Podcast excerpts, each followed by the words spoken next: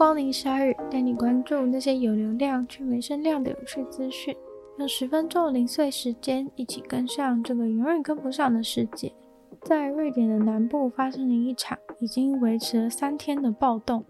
因为反对伊斯兰教的极右团体打算要焚烧古兰经来表示对伊斯兰移民的不满。这个事件的起源是一位极右党派的政治人物想要发起游行来抗议这些穆斯林的居民，最后却演变成了暴力冲突的大灾难。已经有超过四十个人在暴力的情况发生以后被逮捕。在这场混乱当中，有三个人被流弹打到。警察不停地在抗议现场附近鸣枪示威，但显然效果并不彰。那个极右团体其实早就已经做过焚烧古兰经的事情，而他们想要再多做几次来打击穆斯林群体。古兰经本来就对伊斯兰教的信徒而言是非常重要的经典，在伊斯兰教里面，甚至比其他的宗教对于经典更重视。基本上，只要有人说古兰经不好，或是让古兰经缺损，都会被视为非常冒犯的行为。所以我想，极右团体就是看准了这点，故意去烧他们的古兰经。沙乌地阿拉伯就为此郑重谴责那些极端分子故意亵渎古兰经和伊斯兰教。伊朗和伊拉克也都联络了瑞典的大使，请他们处理这个问题。这次国内发生的暴乱都直接引起阿拉伯国家的关注，其实是因为这大概是瑞典史上发生过最严重的一场暴乱。可以看到，他们所到之处，随后都冒出了熊熊的烈火，看到什么就烧什么。前去阻止的警察也有二十六位受伤，另外也波及到了十四位一般民众，超过二十台路边的车子也被烧掉。动用暴力的大概总共有两百多个人。警方表示，极右组织应该是找上了暴力团体来协助制造混乱。在这一片狼藉之中，竟然那位一开始发起的政治人物完全没看见人影。长达三天的暴力抗议活动，他连一秒都没有现身参加，因为他认为瑞典警察没有能力在这样的混乱中保护他。而这位临阵脱逃、放下面的人捣乱的政治人物，他的党派在二零一九年才获得一点八趴的支持度而已，一个席位都没有拿到。二零二零年的时候，他自己更是直接因为种族歧视，在丹麦被抓去关。在泰国曼谷卖芒果米布丁的店，最近都卖到来不及做，订单多的时候，都会有一大堆外送员排队在店外面等着拿餐。因为那些摩托车已经严重影响到了交通，所以连警察都来了。他们后来只好先暂时把外送平台关闭。到了星期天的时候，订单甚至会是平日的六七倍。芒果米布丁店会突然爆红的原因，是一位十九岁的饶舌歌手米莉，他成为了史上第一个站上加州科切拉音乐节舞台的泰国人。而他就在他难得的表演机会上面，一边吃着芒果米布丁，一边唱饶舌，一边跳舞。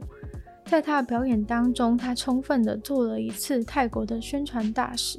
还自嘲说泰国人真的不是都骑大象在路上走之类的，而这个芒果米布丁就因为登上了国际舞台，所以在泰国受到了大力支持。芒果米布丁本来就是泰国的特色甜点，但是经过了饶舌歌手的宣传加持以后，在二十四个小时之内，全泰国的芒果米布丁店都生意大好。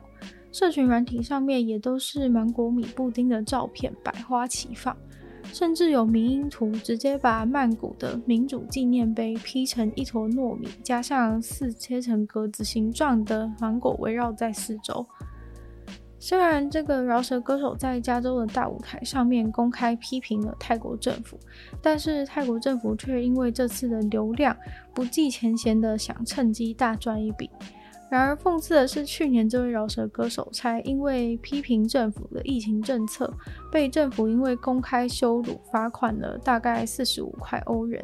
不过无论如何，这次的风潮都对全泰国所有贩卖芒果米布丁的店家带来了大把的钞票。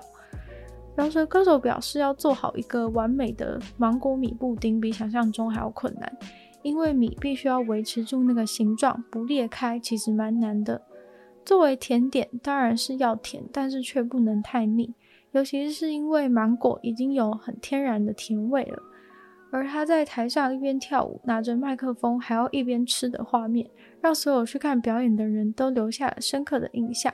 旁边的舞者还要假装想要吃，他本人的脸却非常的霸气，真的很好笑。在美国，一位马里兰州的男子被发现死在家中，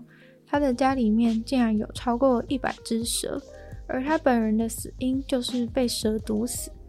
这位四十九岁的男子是在邻居超过一天没有见到他，觉得好像怪怪的的情况下，就跑去他的窗户旁边想要一探究竟，没想到就直接看见他没有反应的倒在地上，于是赶紧叫警察来。结果警察到他家的时候，差点没被吓死，因为他的家里面总共有一百二十四只蛇蛇好朋友，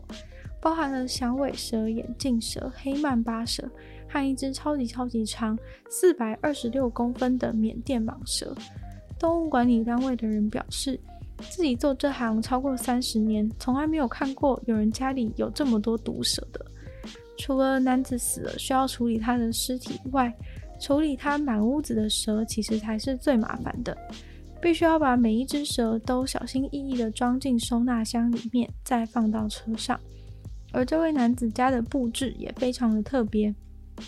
为了配合和蛇一起居住，确保蛇不会随便窜逃出去，他家里几乎没有什么家具，不让蛇有机会躲在家具底下。所以相关单位去他家清点蛇的时候，觉得他其实算是管理得蛮好的，也有保护到附近的居民和生态。但是呢，他家中养的那些蛇很多是有剧毒性，在马里兰州养某些种类的蛇是违法的。当地的动物管制单位最后就把那些没有毒的蛇收编了，剩下有毒的蛇就交给专家带离开马里兰州。而男子的死应该是意外被某只毒蛇咬到，初步排除他杀的可能性。上海现在还在执行严格的封锁，但是上海的有钱人们即使在这种时候，还是能找到属于自己的炫富之路。被关在家里还能达到炫富效果的秘密武器，就是名牌纸袋。近几周，名牌纸袋变得比名牌包本身更适合拿来炫富。炫富的方法就是他们会把名牌纸袋挂在家门外的门把上面，因为现在他们都会需要在家里面自己进行快筛，每天都会有人来门外把他们用过的快筛试剂取走。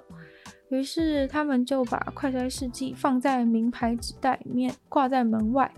明明也可以用任何一般的袋子来装快筛试剂，但是他们就偏偏要选择使用 Prada、LV 或是爱马仕的袋子来装。现在上海的高级住宅区门口，家家户户都挂着名牌纸袋，画面也是相当的有趣。在微博上面就引发了很多网友的转发嘲笑。因为快筛试剂那么小一个，却要用那么大的那种买包包送的大纸袋来装。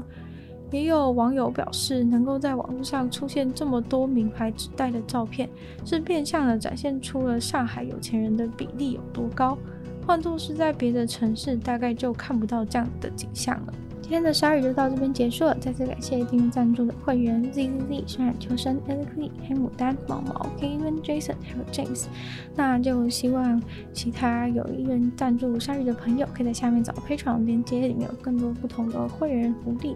那也可以把鲨鱼的节目分享给更多人知道，然后在 Apple Podcast 帮我留星星、写下评论，或者在留言区留言给我。那也可以去收听我的另外两个 podcast，女友的纯粹不理性批判，没有时间比较长主题线内容。另外一个的话呢，是听说动物，会跟大家分享一些有趣的动物小知识。那也可以去订阅我的 YouTube 频道，追踪我的 IG。希望下雨可以继续在每周二、四、六跟大家相见。那么下次见喽，拜拜。